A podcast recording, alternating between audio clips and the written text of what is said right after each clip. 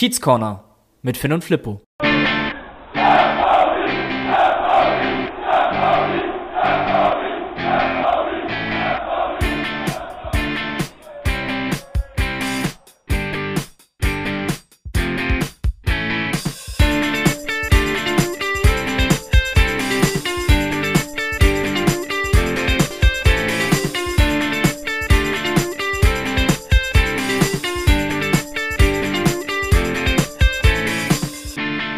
Moin Moin und herzlich willkommen im Kiez Corner. Wir schreiben den Mittwoch, den 10. Februar und Frau Holle war die letzten Tage genauso fleißig wie Guido Burgstaller im Angriffspressing und mir virtuell gegenüber sitzt wie immer Flippo. Flippo, bist du auch fleißig? Ich bin immer fleißig. Äh, Gerade jetzt, wo der, die Bachelorarbeit abgegeben ist. Ähm, bin ich noch fleißiger als sonst äh, und habe all das, was man so diese ganze ähm, Bachelorzeit aufgeschoben hat, äh, jetzt mir mal zur Brust genommen und äh, gibt so einige Dinge, die dann jetzt gerade erledigt werden. Auch ganz cool. Wir haben das ja schon ein paar Mal erzählt, dass wir ja mitten im Bachelor-Stress die ganze Zeit waren und jetzt haben wir endlich mal wieder so ein bisschen Zeit, um uns auch auf unseren kleinen Podcast zu konzentrieren. Ja, richtig. Ähm, haben wir natürlich während der Zeit auch durchgezogen.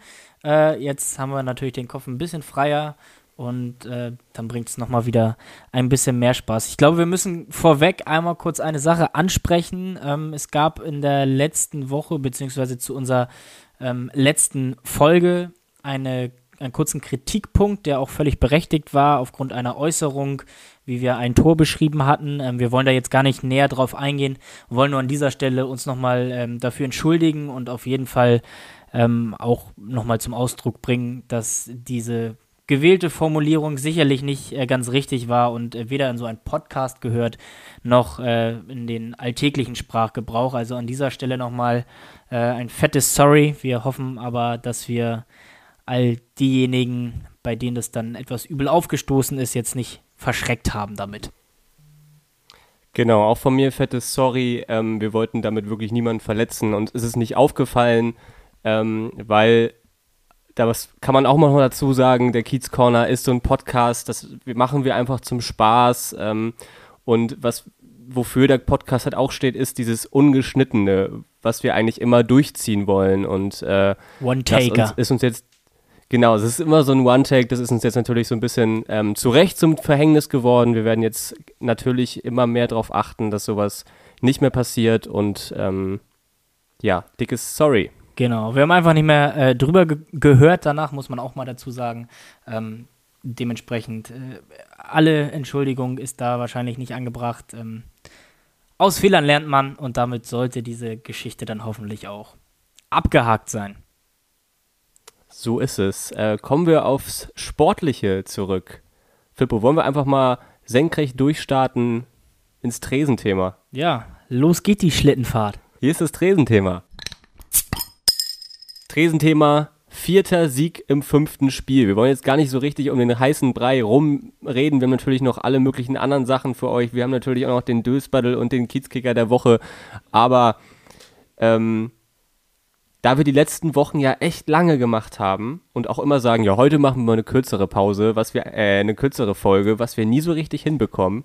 Meinst du, wir bekommen das heute hin? Ah, ich weiß nicht. Lass es uns äh, mal vornehmen, mal gucken, ob es klappt, äh, wo wir hinten rauskommen. Aber lass uns ganz entspannt machen, ohne Druck. Äh, drei Punkte hieß es am letzten Freitag. 18.30 Uhr ging es los gegen den SV Sandhausen. Ein klassisches Sechs-Punkte-Duell, wie du ja letzte Woche schon gesagt hattest. Ähm, ich, ich wollte. Duell, ja. Ich, ich, Entschuldigung, dass ich dich unterbreche, aber äh, schön, dass du in deiner Einleitung ähm, gesagt hast, dass es drei Punkte gab. Ich glaube, irgendwo in Hamburg sitzt Timo Schulz, wenn er uns denn zuhören sollte, äh, gerade bei sich auf der Couch und bricht in große Jubelsprünge aus, weil ähm, er hat's dann doch mehr als einmal äh, nach dem Spiel erwähnt, dass er auf die Tabelle geguckt hat nach dem Spiel äh, und festgestellt hat, dass wir doch nur drei Punkte gut geschrieben bekommen haben. Also ja, das hat ihm wohl nicht so ganz gefallen, dieses Sechs-Punkte-Spiel-Thema. Das, im Vorwege. Das, das stimmt. Dann hat er wahrscheinlich letzte Woche deinen Kommentar ähm, zu dem Spiel gehört. Ich war ja nicht der Einzige. Zu meiner Verteidigung. Ich weiß, ich, ich weiß. Ich er kann sich doppelt freuen. Er ist auch befreit von Nierensteinen. Die wurden ihm nämlich entnommen. Das heißt, mit der Niere hat er jetzt keine Probleme mehr. Man könnte und sagen, Timo Schulz gehört momentan so mit zu den glücklicheren Menschen wahrscheinlich. Äh, kein Nierenstein mehr, gesundheitlich top drauf. Sportlich läuft es ähm, wieder etwas besser. Äh, gibt, glaube ich, wenig Grund zum Ärgernis bei ihm aktuell. Ja, das stimmt. Also ähm, läuft einiges positiv in letzter Zeit. Aber ähm, kommen wir doch einfach mal aufs Spiel drauf zu sprechen. Eine Veränderung hat Timo Schulz vorgenommen Olsen kehrte nach Verletzung zum Glück wieder zurück, ähm, kam für Luca Milan Zander in die Startelf. Sehr gut, Fan Ole. Mit Zweitnamen heute. genau, eine, eine Veränderung, die mich äh, sehr erfreut hat. Ich hätte gedacht, dass da noch ein paar andere Veränderungen kommen, was mich so ein bisschen überrascht hat. Hatten wir letzte Woche auch schon mal gesagt, dass wir glauben, dass ein Regenüßen vielleicht in die Startelf kommt, dass ein Benatelli zurückkehrt. Ähm, aber ansonsten ist Timo Schulz mit der gleichen Aufstellung wie ähm, beim 4 zu 3 Auswärtssieg in Heidenheim in die Partie gegangen. Ja, völlig richtig. Ich glaube, ähm, wir beide waren nicht die Einzigen, die vielleicht mit einer Umstellung im Abwehrzentrum gerechnet hatten und unseren Neuzugang, dessen Namen ich immer noch nicht aussprechen kann, so schön wie du. Also es ist ja herrlich, mit was für einer Leichtigkeit du den aussprichst. Ähm, ja, war nicht der Fall. Ähm, ich glaube aber oder ich vermute aber, dass wir ähm, da nicht mehr so lange drauf warten müssen, in Anführungsstrichen, bis ähm, er dann doch auch sein Startelf-Comeback geben wird. Er hat ja sein Debüt schon jetzt am Freitag gegen Sandhausen ähm, gegeben, ist reingekommen für die letzten Minuten. Ich bin mal gespannt, wie das dann gegen Nürnberg aussieht nächste Woche oder vielleicht auch erst gegen Darmstadt, aber ich glaube, allzu lange wird es nicht mehr dauern. Andererseits muss man aber auch dazu sagen, wo du gerade Luft holst und was sagen willst. Ähm, wir haben es ja irgendwann auch mal angesprochen im Verlauf der letzten Sendung oder Folgen, ähm, dass eventuell oder zu den Zeiten, wo es nicht so gut lief bei uns, dass eventuell auch diese ständige Rotation, immer wieder Wechsel personell in der Aufstellung, mhm. dass das auch dazu führt, dass die Mannschaft so ein bisschen verunsichert ist und dass man keine richtige Konstanz und Struktur ins Spiel reinbekommt die letzten Spiele läuft es besser, deutlich besser und vielleicht ist es dann auch gar nicht so schlecht, wenn man dann immer nur mal wieder an kleinen Stellschrauben dreht und eben nicht jedes Spiel seine 3, 4, 9 reinschmeißt. Muss man dann auch mal als ne positiven Faktor erwähnen. Never, never change a winning team, Flippo. Ja. Das kostet aber für dich diesmal ins Phrasenschwein. Gehen wir ganz steil mal rein in die Partie. Äh, St. Pauli hat druckvoller begonnen als der wirklich tiefstehende SV Sandhausen.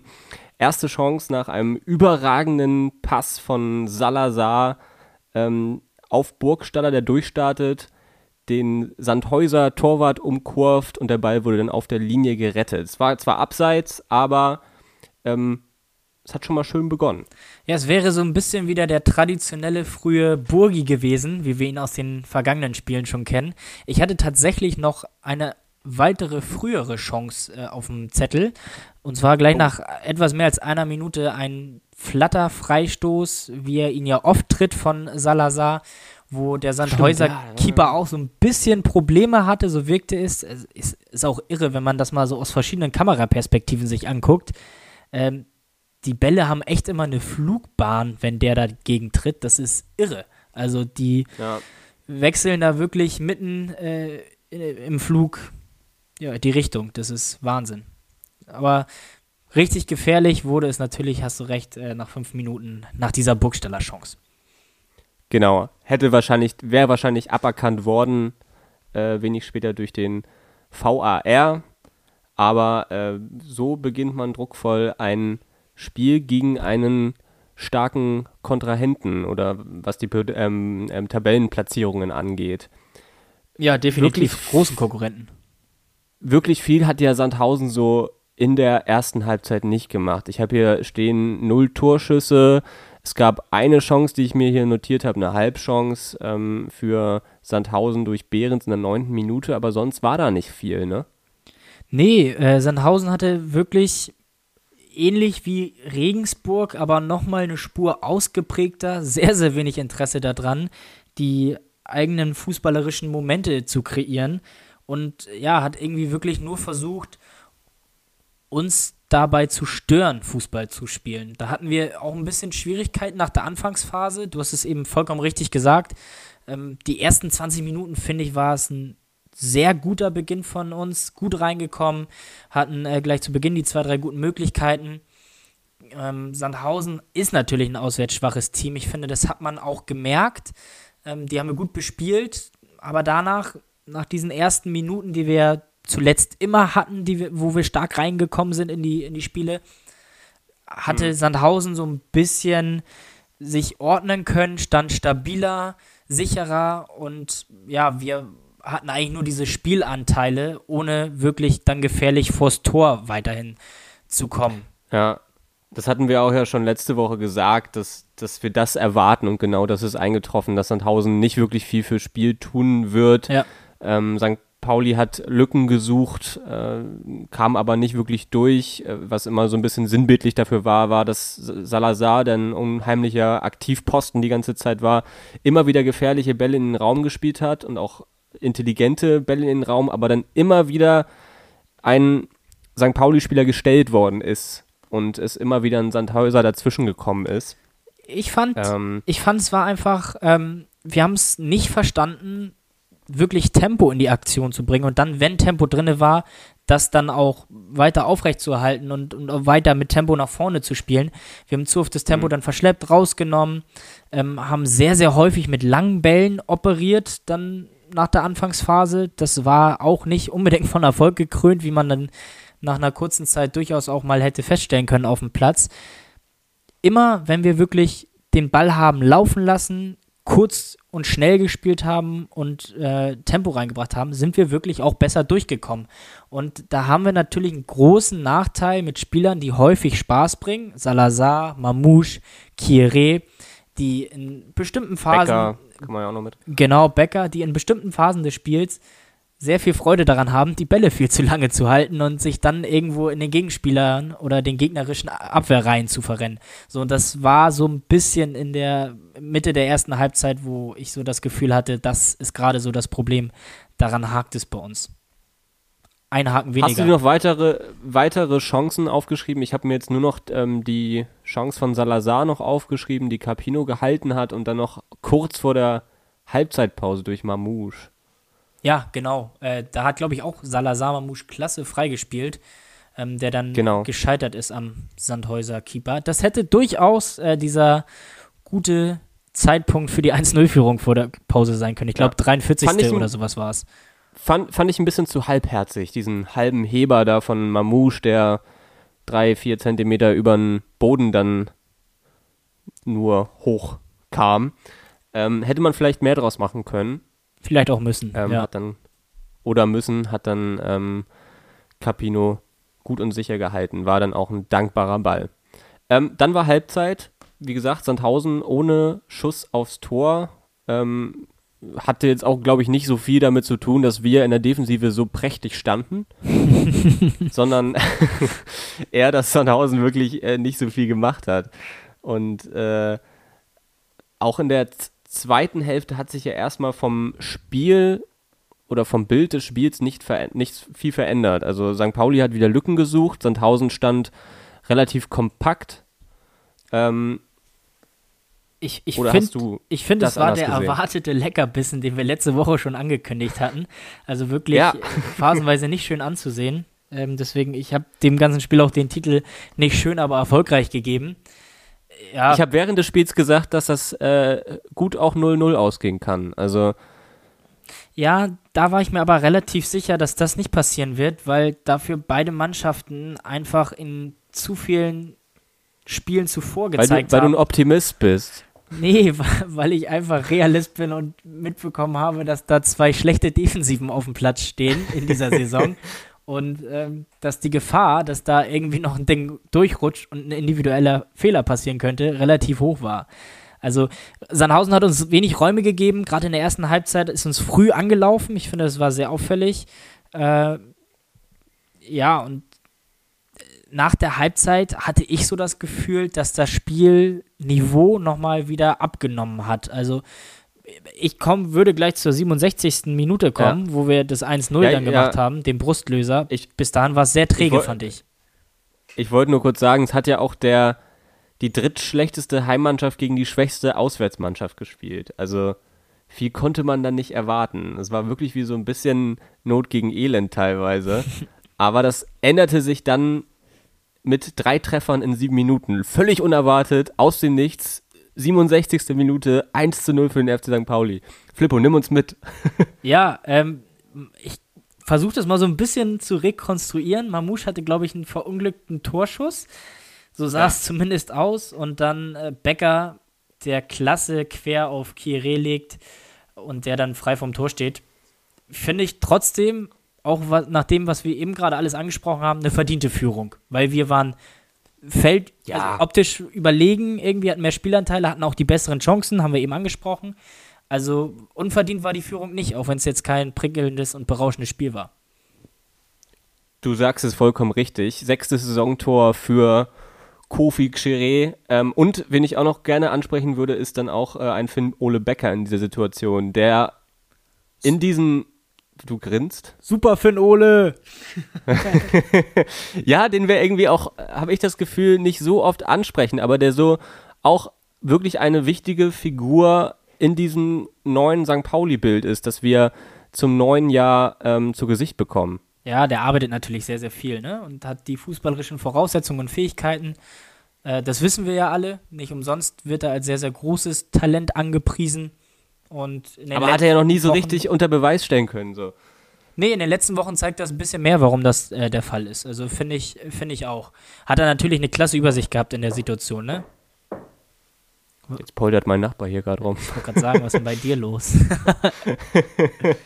Der ist immer so ein bisschen, äh, ja, egal. Aber ähnlich, passt ganz gut gerade zur Frequenz. Äh, auch dieses 1-0. Es polterte wieder. War so ein Wachrüttler irgendwie. Also auf einmal nahm das Spiel Fahrt auf. Genau. Nur vier Minuten später war es so ein typischer das ist unfassbar. So ein typischer, ein typischer FC St. Pauli Spielzug. Es war wieder Olsen diesmal, der bis zur Grundlinie gelaufen ist, ähm, dann den Ball quergelegt hat in den 16er. Ich glaube, Mamouche hat ihn, ich weiß nicht, ob freiwillig oder unfreiwillig durch, also der Ball flutscht auf jeden Fall durch an die äh, 16er Grenze zu Chiré, der den Abschluss suchte und dann tauchte Burgsteller vorm Sandhäuser Torwart aufs, auf und äh, wie ein Knipser halt ein Tor knipst, ne? Ja, also wer sonst, wenn nicht Guido, hält da seinen Fuß hin. Ich glaube sogar, man hat es in den Kameraperspektiven nicht genau sehen können, bin ich der Meinung. Aber ich glaube, wenn er seinen Fuß nicht hingehalten hätte, wäre der Ball auch nicht reingegangen. Ich glaube, der Keeper hätte ihn gehabt. Bin mir aber nicht sicher. Das kann, das kann sein. Aber es war wieder so ein typisches Trik äh, äh Trikot, ähm, typisches Tor. Ähm, ich habe gerade an mein Trikot, an mein, an mein FCK VRR äh, T-Shirt gedacht, deswegen Trikot. Der hätte auch Weil durchaus war, eingreifen können. Also ich dachte erst so, na, ist es abseits? Ja, das war wieder so eine Situation, wo ich dachte, ja, warum soll ich mich jetzt freuen? Wird, wird doch eh gleich zurückgepfiffen. Aber Dem war ich hatte so. mal wieder Unrecht. Ähm, vielleicht sollte ich einfach mal wieder ein bisschen optimistischer in so ein Spiel der Kiezkicker gehen. Fünf Pflichtspiele fünf Tore. Aber ich glaube, da sprechen wir nachher noch mal ein bisschen intensiver und ausführlicher drüber. Aber auf jeden Fall sehr, sehr schön. Wahnsinnig wichtiges Tor, das wir auch gleich da hinterher geschoben haben, wie der weitere Spielverlauf dann ja zeigt. Und es hätte auch ein wichtiges Tor für den SV Sandhausen werden können, welches jetzt folgt. In der 74. Minute gab es nämlich ein Gegentor. Ähm, Flanke vom nicht angegriffenen Diekmeyer. Ach, natürlich eine Flanke. Komm, hör auf. Lass ähm, mich bloß in Ruhe mit diesen hohen Hereingaben. ah. Dann war es, glaube ich, äh, äh, Rossipal, der ungehindert zum Schuss gekommen ist oder zum Pass gekommen ist. Dann macht ihn Behrens erneut ungehindert rein. Man hat wieder gesehen, es waren wieder so viele Räume im Strafraum. Ähm,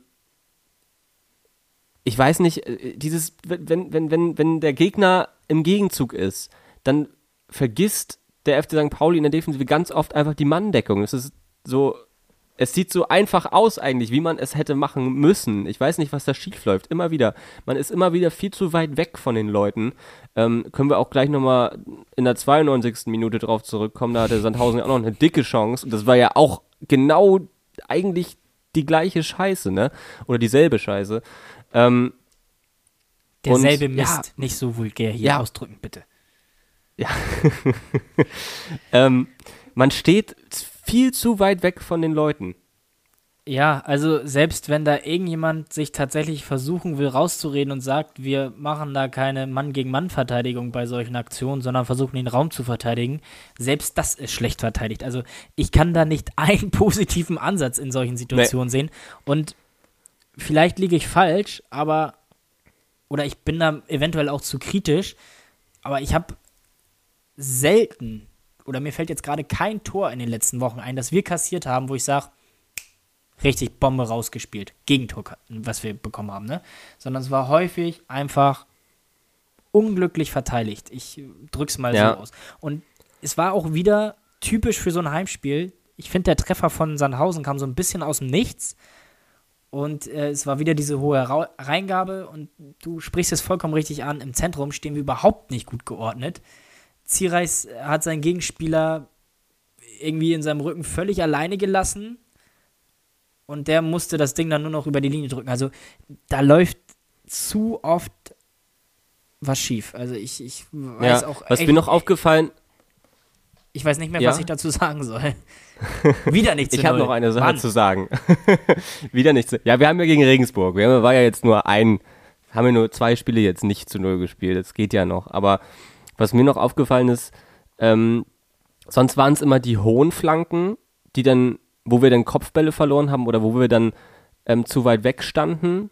Eigentlich bei jedem der letzten Spiele und bei diesem 1 zu 2, nee, bei dem 2 zu 1, also aus Van Häuser Sicht, dem 1 zu 2, ähm, war es ja eher, waren es ja eher zwei flache Bälle und wir standen trotzdem zu weit weg. Also Eine es hat ja nicht mal, es hat es hat ja nicht mal 100% dann was mit der Kopfballschwäche zu tun. Natürlich sind wir hinten auch total kopfballschwach. Ja, ähm, wenn Tore jetzt kommt und mit Eric. Wenn Tore jetzt kommt. Aber Tore war ja auch in der 92. Minute schon auf Platz. da hätte es nochmal ganz böse aussehen können. Also wirklich. Also das war wieder so ein typisches Ding. Ähm, ich weiß nicht, ob wir jetzt in die 92. Minute äh, springen wollen. Ja, gerne. Bitte. Ich also es war ja nichts. Ich habe nur geschrieben, St. Pauli hatte das Spiel eigentlich weitestgehend im Griff. Sandhausen hat nicht wirklich auf 2-2 spielen können, weil wir auch ganz gut standen. Aber dann, oder was heißt gut standen, Sandhausen hat auch zu wenig gemacht. Es war so ein bisschen, ähm, hatte ich das Gefühl, wie unser Spiel in Bochum, nachdem wir das 2 zu 3 kassiert haben, wo wir dann auch zu wenig für Spiel investiert haben. Und so war es auch diesmal bei Sandhausen. Die haben für mich viel zu wenig gemacht, dafür, dass sie 1 zu 2 nur zurücklagen. Ähm, ich finde, find, wir haben hinten raus doch noch ganz schönes Zittern bekommen. Also ganz entspannt war ich auf dem, äh, auf dem Sofa nicht, gerade auch mit der Chance, die ja, da nochmal da war. Du kannst, ja, du kannst ja auch nicht entspannt sein, wenn der FC St. Pauli 2 zu 1 führt. Also, wo kommen wir denn da hin? ja, gut, der Punkt geht an dich. Nee, aber es war, ich finde schon, dass wir hinten raus noch ein bisschen zittern mussten ähm, und dann verdient auch gewonnen haben, äh, muss man auch nochmal dazu sagen. Äh, ja, also Strich drunter, enorm wichtiger Sieg, den brauchten wir. Ich hatte, glaube ich, das erste Mal seit Monaten ein bisschen Spaß, wenn man das so nennen kann, auf die Tabelle zu gucken, weil sich das ja auch alles jetzt ein bisschen zusammengezogen hat und wir ein paar andere Mannschaften jetzt mit reingezogen haben. Hoffentlich bleibt das die nächsten Wochen auch so. Wir haben ja die Chance noch, weitere Konkurrenten ein bisschen weiter mit in den Abstieg, Abstiegssumpf zu ziehen. Ja, also mein Fazit des Spiels war, Kire wieder sehr, sehr stark. Tor gemacht, Vorlage beim zweiten Treffer.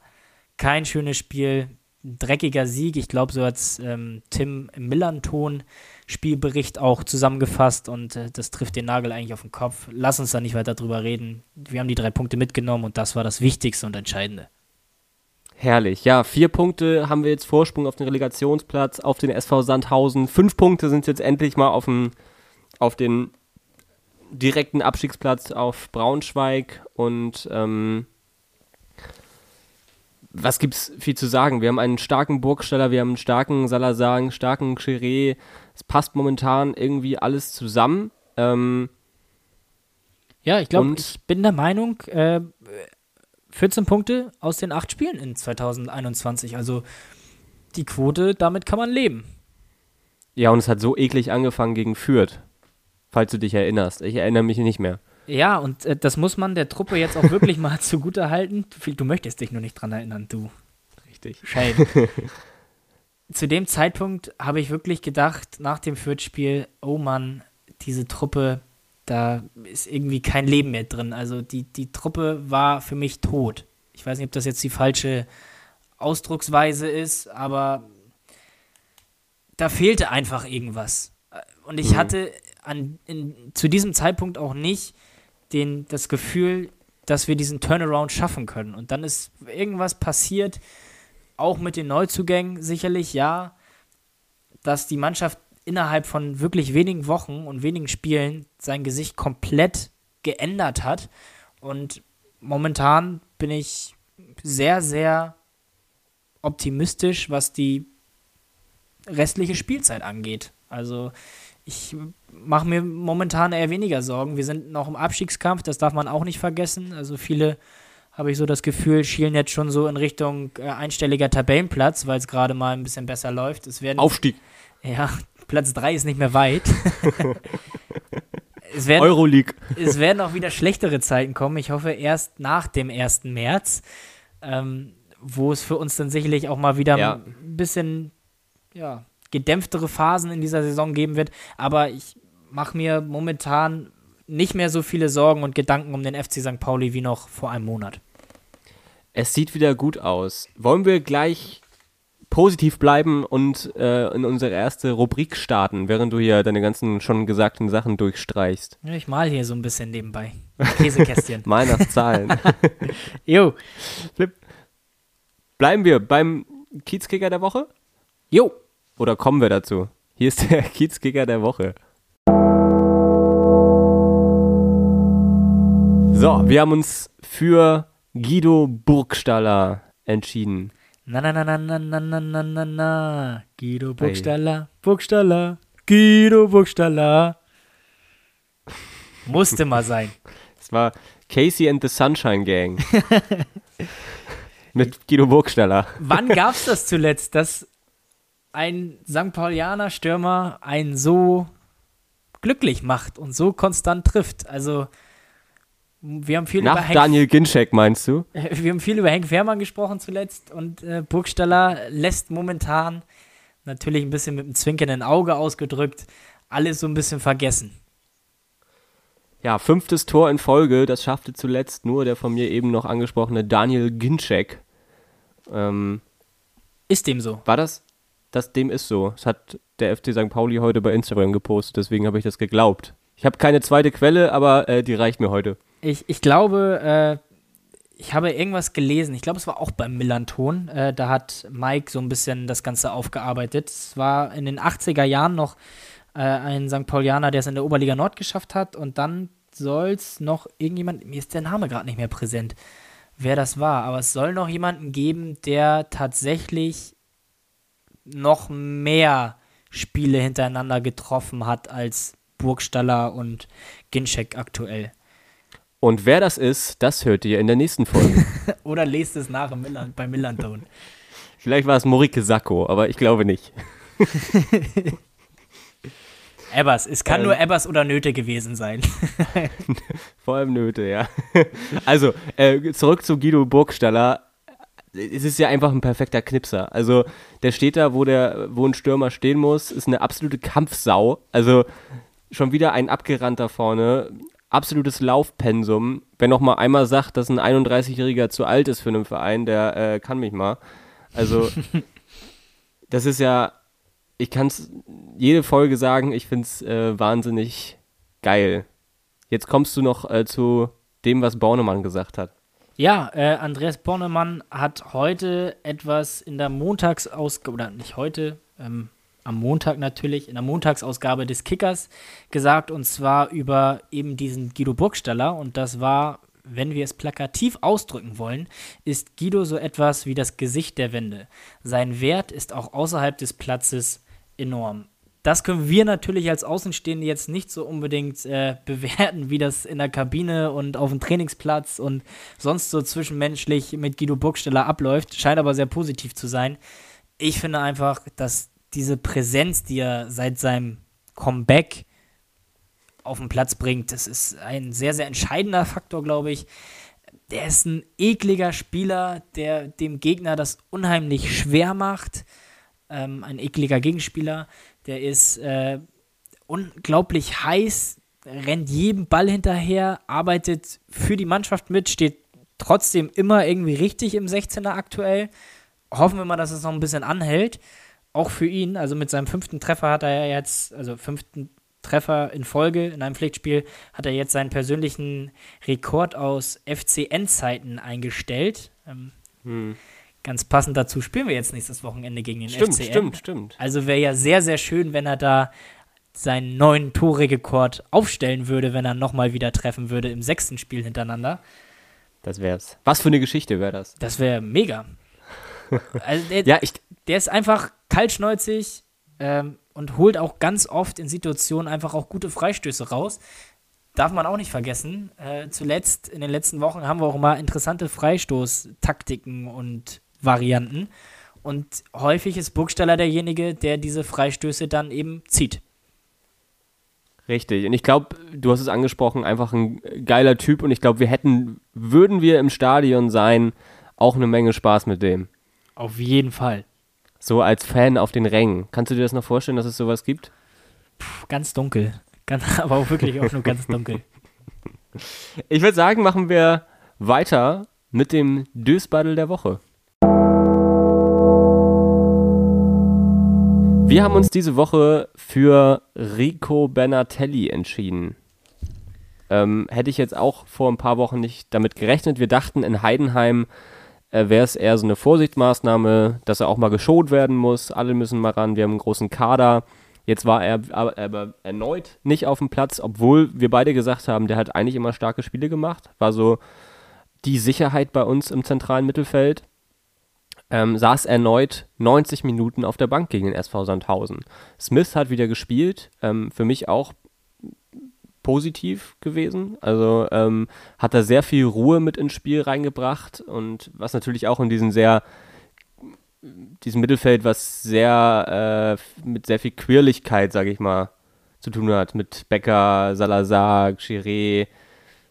Ein Mittelfeld, was seine Stärken nicht gerade in der Defensivarbeit hat, nennen wir es mal genau, so. Genau, ja, sagen, sagen wir so. genau, und äh, ich wollte noch zu Smith sagen, der, der, der ähm, in Zweikämpfen präsent war und auch immer geschickt und fair da die Dinge gelöst hat. Ähm, ja, kommen wir zurück auf Rico Benatelli, dem das natürlich nicht zugute kommt. Überhaupt nicht. Äh, ich glaube aber auch, Rico Benatelli wird sich vorher durchaus ausgemalt haben, dass wenn da jetzt äh, ein neuer auf seiner Position kommt, an dem man ja Gerüchten zufolge schon im Sommer dran war und der der Spielertyp war, den Schulz sich mehrfach in der Öffentlichkeit auch so klar gewünscht hat. Ähm, ich glaube, ich war Benatelli auch von Anfang an klar, dass das für ihn jetzt nicht so unbedingt einfach werden wird. Er war ja oder zunächst noch nicht ganz auf so einem Fitnesslevel, Smith, ähm, dass er spielen konnte und hat jetzt in den letzten beiden Spielen, die er dann auch für uns gemacht hat, 90 Minuten auch nicht durchhalten können. Es ist beide Male aber auch äh, Afis Aremu für ihn reingekommen und nicht Benatelli. Ja, wollte gerade sagen, ja.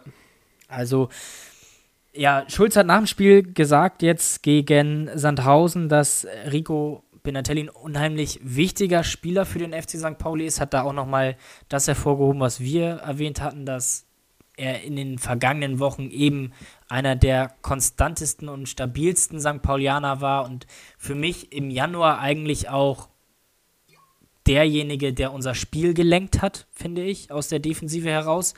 Hat unheimlich gute Momente da gehabt und Schulz hat so ein bisschen in Aussicht gestellt, dass er bald wieder auf dem Platz zurückkehren wird. Also hat das Ganze damit begründet, dass er jetzt die letzten zwei Spiele nicht gespielt hat, ähm, dass die Fähigkeiten und die Special Skills, so nenne ich es mal, die äh, der die Neuzugang Eric Smith hat, ähm, mit, sein, mit seiner Präsenz in der Luft und auf dem Boden, so wird es ja immer ähm, zitatmäßig beschrieben, dass das jetzt eben in den beiden Spielen gewünscht und erfordert war. Ich bin mal gespannt, wann Benatelli wieder zurückkehrt. Äh, ich glaube, wir müssen auch an dieser Stelle einmal ganz deutlich sagen, er ist nicht der Dösbattel, weil er irgendwas falsch gemacht hat oder nicht performt hat, sondern irgendwie blutet Wir brauchen ja einen. Wir haben ja, wir haben ja jetzt auch äh, diese Rubrik und jetzt müssen wir uns auch mal diese ganze Saison damit durchschlagen. Ja, so ist es. Wir sind dazu verdammt. Und an, Das ist, an das ist dieser ja auch Stelle das an dieser Stelle blutet uns äh, diese Woche das Herz ähm, und Ja.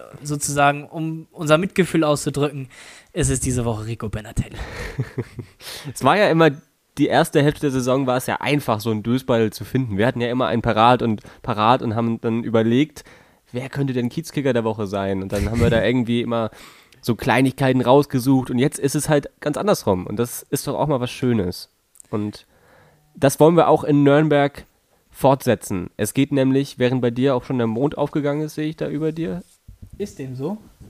Nee, über dir ist doch so ein Holzmond. Ach so, ja. Schön, dass du das in der Kamera siehst und ich hinter mir selbst nicht.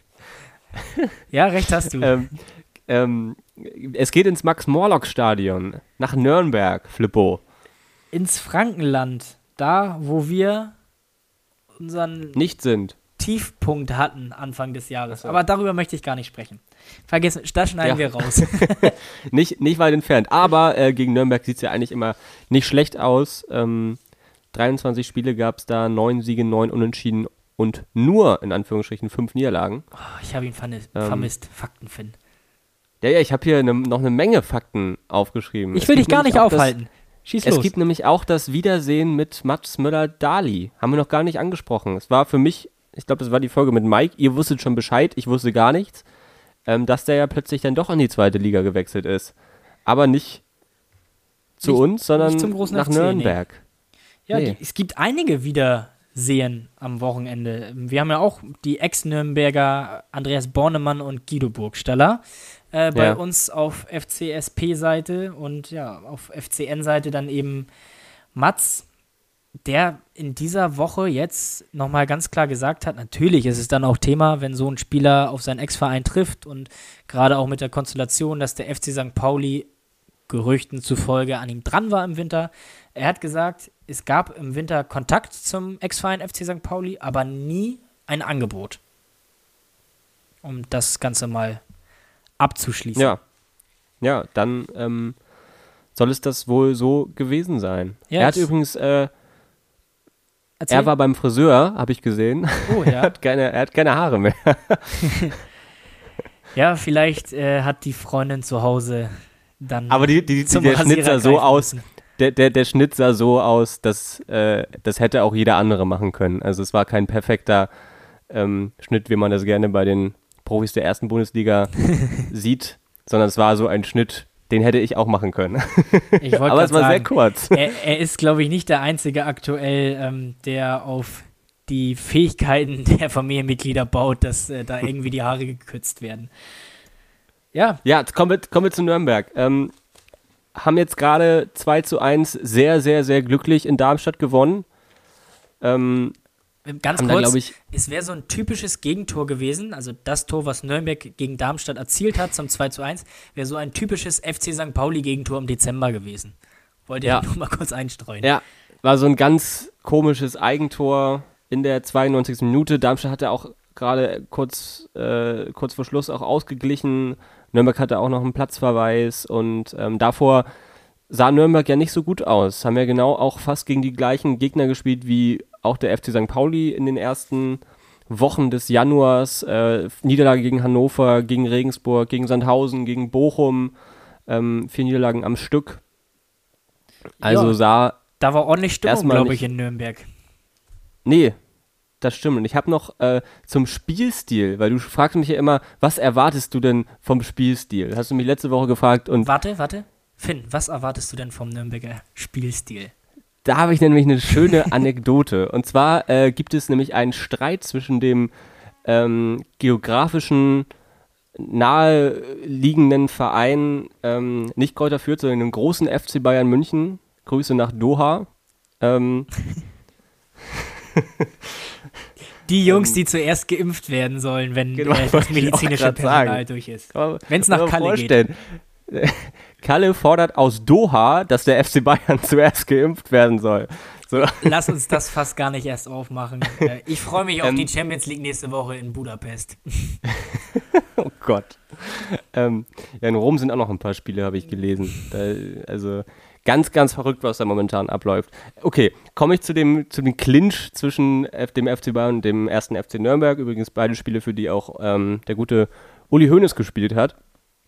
Ähm, es geht um die Spiele, äh, Spieler Christian Früchtel, das Torwart, und Sapret Singh, ähm, die ausgeliehen worden sind äh, im Sommer an den ersten FC Nürnberg. Es wurde wohl dem FC Bayern versprochen, den Verantwortlichen, dass ähm, sie in das Offensivspiel mit sehr viel Ballbesitz vom ersten FC Nürnberg, also in das Spiel, in dieses Powerplay integriert werden. Dem ist aber nicht so, denn Nürnberg ähm, spielt neuerdings sehr, sehr defensiv mit einer kompakten Abwehr und spielt eigentlich nur mit langen Bällen. Also es ist nicht mehr wirklich so ein ähm, wie soll ich das beschreiben? Es ist nicht so ein Offensivrang, es ist kein Ballbesitzfußball mehr. Vielleicht versuchen sie es ja jetzt auch gerade mit Mats Möller-Dali, ähm, da so einen Spieler noch mit reinzunehmen. Aber das ärgert halt die Bayern. Sie haben halt den Torwart ausgeliehen, der ähm, für Spieleröffnungen verantwortlich sein könnte. Jetzt ist da jetzt, ich, ich weiß gar nicht, ist mit Martinia momentan im Tor? Ja. Bei Nürnberg? Ex-Hamburger. Genau. Richtig. Ähm, ein Torwart, der jetzt nicht äh, spielerisch so überragend ist. Eher einer, der gut mal auf der Linie halten kann und dann, äh, ja, mit vielen Bällen, langen Bällen nach vorne, über die schnellen Außen mit äh, Dovendan und ähm, Nürnberger Nürnberger, ja. Nürnberger bei Nürnberg, so. das war meine Anekdote. Also da gibt es momentan ein bisschen Streit. Beide Spieler vom FC Bayern haben auch gesagt, dass sie äh, keinen Tag länger bleiben wollen in Nürnberg als dann bis Ende Juni ich, oder Anfang Juli, ich weiß es nicht. Ich glaube, ähm, ich beneide gerade kein Glubberer äh, um die Situation, ehrlicherweise, weil es gibt, glaube ich, viele Baustellen dort aktuell. Es gab ja auch ähm, vor wenigen Wochen die Situation, dass die Fans oder Ultras von, äh, vom FC Nürnberg die Mannschaft nach einer Auswärtsniederlage am Trainingsgelände empfangen haben, um die Mannschaft zur Rede zu stellen. Ich habe da jetzt keine Ahnung, äh, inwieweit da tatsächlich Gesprächsbedarf war oder ob da einfach nur Unmut dann demonstriert und geäußert werden sollte. Dazu kann ich nichts sagen. Ähm, ich habe nur mitbekommen, dass da eben eine ja, Gruppe von Fans auf die Mannschaft gewartet haben, um oder auf die Mannschaft gewartet hat, um dort mhm. äh, diese nicht ganz positive sportliche Entwicklung der letzten Wochen einmal anzusprechen. Sagen wir es mal so. Äh, und ja, Nürnberg ist es tatsächlich so, dass man nach der Relegation gegen Ingolstadt, wo sie ja fast abgestiegen wären tatsächlich, es war ja ein Riesendrama, also total spektakulär. Ähm, Letzte Sekunde, 96. Minute oder so hat sich noch in die zweite Liga wieder gerettet haben. Und ja. auch in dieser Saison muss ich ehrlicherweise sagen, man hätte jetzt da keine Wunderdinge erwarten dürfen von Nürnberg, aber dass sie jetzt doch wieder unten mit reinrutschen, finde ich doch schon ein bisschen verwunderlich. Zeigt aber auch mal wieder, wie eng die zweite Liga ist tatsächlich. Mhm. Ähm, sie haben einen jungen, unerfahrenen Trainer, der ähnliches kann man sicherlich auch über Timo Schulz sagen, aber dem man viel zutraut, finde ich auch gut. Der Assistent von Julian Nagelsmann war Robert Klaus. Genau. Finde ich auch super und finde ich auch gut. Äh, aber irgendwas scheint irgendwie bei Nürnberg zu sein. Ich habe das mal mit dem HSV so zu Erstliga-Zeiten verglichen. Es ist eigentlich im Prinzip egal, was da gemacht wird. Irgendwas scheint in diesem Club so im Argen zu liegen, dass diese Sportliche einfach nicht in den Griff bekommen wird, weil eine schlechte mhm. Mannschaft auf dem Papier haben, haben sie nicht. Definitiv, definitiv nicht. Nee. Also auf jeden Fall keine Mannschaft, die in der zweiten Liga um den Abstieg spielen sollte. Und da sind, mein, da sind ja auch noch, da sind ja auch noch viele Spieler mit dabei, wie ein, ein Mühl, ein Valentini und da sind noch andere, die ähm, Robin Hack. Robin Hack, die, oder der kam jetzt noch neu dazu, aber die auch schon in der Erstligasaison vor zwei Jahren dabei waren. Also ja. das war ja auch eine Mannschaft, die hatten ja nicht den großen Umbruch nach dem Abstieg. Da hat man ja gedacht, ja, äh, die könnten, also es war zumindest letzte Saison so, die könnten wieder direkt aufsteigen, weil so viel hat sich da ja nicht dramatisch verändert im Kader. Ja, das, äh, das stimmt. Also lassen wir uns mal überraschen, wie das am Sonntag so ein bisschen äh, verläuft. Ich finde, wir haben gerade eine richtig komfortable Situation irgendwie jetzt in den nächsten Wochen. Einmal in Nürnberg jetzt, dann zu Hause gegen Darmstadt. Auch wenn es für uns jetzt bitter war, dass Nürnberg und Darmstadt, die gegeneinander gespielt haben, nicht unentschieden gespielt haben, weil das wäre für uns gar nicht so verkehrt gewesen. Aber mhm. wir haben jetzt wieder einige Vereine, die mit in der Abstiegsverlosung drin sind. Und es liegt an uns jetzt in den kommenden Spielen, ähm, das auch so bei dieser Situation zu belassen, weil wir haben die mega Chance in diesen nächsten beiden Spielen die eigene sportliche Situation sehr zu verbessern und im gleichen Gegend oder im gleichen Zuge, also zwei Fliegen mit einer Klappe quasi, die des Gegners und der Konkurrenten deutlich zu verschärfen. Und eigentlich müssten wir das nutzen, weil dann haben wir jetzt aus den letzten Wochen richtig, richtig viel richtig gemacht. Ähm, zumal Würzburg spielt in Kiel, glaube ich, kommendes Wochenende, Braunschweig in Bochum, Regensburg zu Hause gegen Düsseldorf. Also, auch die Konkurrenz hat jetzt nicht unbedingt leichte Aufgaben vor der Brust, ja. auch wenn jeder jeden schlägt. Äh, aber wenn wir die nächsten beiden Spiele nicht gewinnen, vielleicht vier Punkte holen, ich baue den Druck jetzt mal wieder auf, ähm, dann haben wir, glaube ich, einen riesen, riesen Schritt gemacht in den letzten Wochen. Würdest du sagen, es ist ein erneutes Sechs-Punkte-Spiel? Timo Schulz wird mich verfluchen, aber ich würde sagen, ja, und Aber ich, ich, ich sag dir im Gegenzug auch, hätte Sandhausen gewonnen, hätte er die sechs Punkte gesehen. Das ist natürlich jetzt spekulativ. Aber kann gut sein. Lass uns mal kurz auf das Personelle kommen. Nicht bei uns. Äh, da bin ich sehr gespannt, wie die nächsten Wochen da so äh, verlaufen werden, weil wir viele Spieler jetzt haben, die aus den Verletzungen wiederkommen und wir einen sehr großen Kader haben. Das ist momentan noch so, dass da überall Friede, Freude, Eierkuchen herrscht. So erzählt man das zumindest ähm, von der sportlichen Führungsseite her, äh, sprich mhm. Trainerteam und Sportdirektor. Ich glaube aber, dass da sehr, sehr schnell auch Unzufriedenheit auftauchen könnte bei einigen Spielern, weil da auch einige dann jetzt im Kader sind oder nicht im Kader sind teilweise auch, nur auf der Bank sitzen, die durchaus Ansprüche haben zu spielen und das wird dann so nicht passieren. Also da kommt, glaube ich, auf Timo Schulz und sein Trainerteam einiges an Aufgaben hinzu. Um jetzt den Bogen mal zu spannen, wie, worauf ich überhaupt hinaus wollte, ist die Nürnberger Personalsituation. Und zwar sind die defensiv ein bisschen angeschlagen, wenn man das mal so nennen kann. Der Kapitän Enrico Valentini musste bei diesem angesprochenen kuriosen Last-Minute-Sieg gegen Darmstadt verletzt raus. Für ihn kam Oliver Sorg rein, der rot sah, also dementsprechend gegen uns rot gesperrt ist. Und ähm, wenn Valentini, dessen Einsatz noch fraglich ist, ausfallen sollte, haben die auf der rechten Verteidigerposition ein wenig Probleme personell. Hm. Also ähm, da scheint es in der Defensive bei den Nürnbergern wohl. Willst du jetzt, dass ich einen Vorschlag mache, wer da spielen könnte? Das könnte ich nämlich nicht. Nee, vielleicht Christian Früchtel als Torwart, dann werden die Bayern ein bisschen. der kann doch Spieleröffnung. ja, äh, Lassen wir uns mal überraschen. Lassen wir uns überraschen. Ähm, so, das ist natürlich ein Faktor auf jeden Fall, der für uns spricht, dass der äh, Kapitän nicht dabei ist. Ich denke auch, dass die Nürnberger nochmal anders auftreten werden als gegen Darmstadt. Ich kann mir auch vorstellen, dass Schleusener dann von Anfang an spielt, der er getroffen hat gegen Darmstadt, der nur auf der Bank saß die letzten Spiele. Was ist denn mit dir los? Du hast dich richtig mit dem, Gegner beschäftigt. Ich bin überrascht. Ja, ich habe mir auch das ganze Spiel jetzt nochmal angeguckt vor, vor unserer Aufnahme. Ja, sehr schön. Vorbildlich. Nein, habe ich nicht. Hab ich nicht, hab ich nicht. Hättest mich ruhig in dem glauben ähm, lassen können. Ähm, ich glaube, da wird sich einiges verändern. Ähm, Nürnberg hat dann auch einen kleinen Schwung. Ich meine, wenn man so eine lange Niederlagenserie hat, wie sie es hatten, das waren vier Spiele, äh, fünf oder sechs Spiele, glaube ich, sogar ohne Sieg davor. Ähm, da kann sich so ein Blatt nochmal äh, wenden. Also das kennen wir ja selber aus äh, eigener Erfahrung beim FC St. Pauli. Also die kommen da jetzt mit einer ganz anderen Euphorie, als äh, es vielleicht in den letzten Spielen war. Da muss man natürlich auch aufpassen. Und, ja, ich, ich, äh, glaube aber trotzdem, dass da noch mächtig Druck auf dem Kessel ist und viel, viel Unzufriedenheit und schlechte Stimmung. Möchte ich den einfach jetzt mal so unterstellen, klar. frecherweise. Ähm, ich glaube, wir können aber trotzdem auch wenn es ein Auswärtsspiel ist, äh, was in den letzten Wochen beim FC St. Pauli ja nicht mehr so viel heißt, zum Glück. Das Auswärtsmonster. Richtig. Äh, ich glaube, wir können auch mit einer breiten Brust äh, darunter fahren, die lange Reise antreten und durchaus selbstbewusst sagen, wir fahren dahin, um was zu holen. Flippo, Sonntag 13.30 Uhr geht's los. Drei Punkte in Nürnberg. So machen wir es. Klingt Und nach einem Plan. Wenn du nichts mehr hast, ich habe nichts mehr und äh, können wir uns damit auch freudig verabschieden. Ja. Ähm, es ist immer noch gute Stimmung im Kiez Corner. Ähm, ihr musstet es lange mit schlechter Stimmung aushalten. Die Stimmung ist auf dem absoluten Höhepunkt.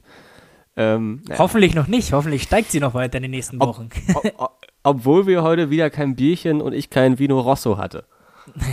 das stimmt.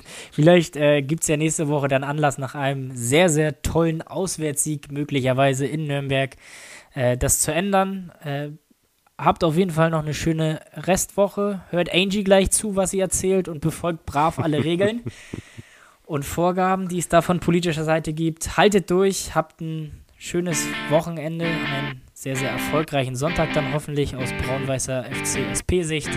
Und dann hören wir uns nächste Woche wieder, oder? Machen wir so. Bis dahin.